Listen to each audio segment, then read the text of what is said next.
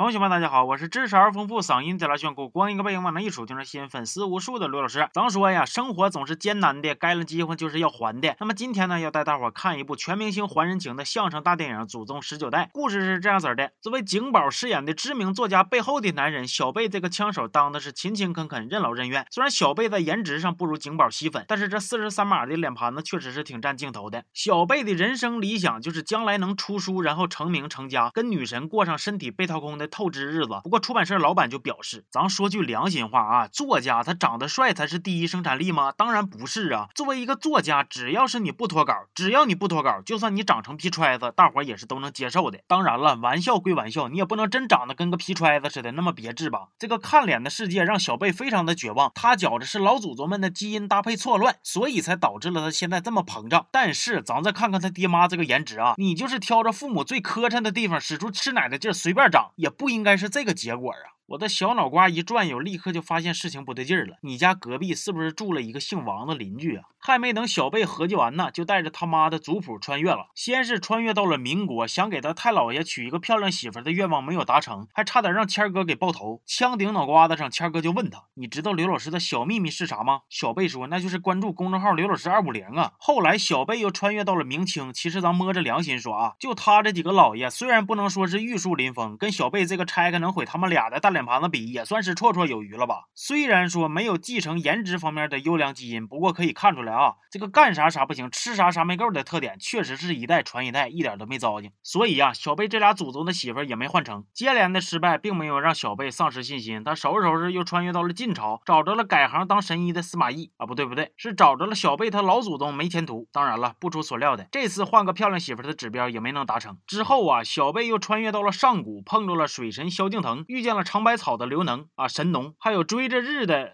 呃追日的夸父。还有搁那捏泥人的女娲，后来女娲的手艺啊被一个姓张的天津师傅学跑了，女娲就失业了。当然了，那就是后话了。反正啊，就是整了这么一群鬼啊神儿的聚了一块堆，说了点齁嗓子眼的鸡汤。啥颜值不是第一生产力呀？啥长得好看不能当饭吃啊？啊，你虽然长得丑，但是你很温柔，是个好人呐。我觉着呀，就他妈叨咕这一大堆都没有后来景宝说的一句话在理儿。电影的最后，小贝出书当了作家，虽然膨胀的问题没有得到根本性的解决，但是依靠着主角光环也。跟女神过上了没羞没臊的日子，全片结束。这个电影啊，本来两句话就能说完的剧情，我用几分钟解说都感觉有有点拖延时间的嫌疑。他竟然硬生生的给拍出了一百多分钟。很多人说这片是个烂片，我不同意。烂片的基本前提，它得是个电影吧。这家伙，我感觉我自己看了一个半点的段子合集呀，画面换成动物世界，我都不觉着违和。其实就这个剧本啊，你叫啥祖宗十九代呀？直接做成电视剧，改名叫祖宗三百六十五代。除了闰年歇一天，其他的时候祖宗天天都不带重样的，不就是祖宗吗？从宇宙大爆炸开始写，能比乡村爱情都长，你信不信？吐槽归吐槽，玩笑归玩笑。相比郭德纲老师之前的作品，啥二点六分的欢乐喜剧人呐，啥二点八分的相声大电影之我要幸福啊，这部祖宗十九代得到了四点四分评。评分四舍五入以下，基本上可以说是成倍的增长了。你看那些八九分的电影，就没有这么大的进步空间，对不对？今天就到这儿吧，我实在是编不出啥嗑再搁这白话拖延时间了。这一点呢，我确实得向这部电影多学习学习，行吧？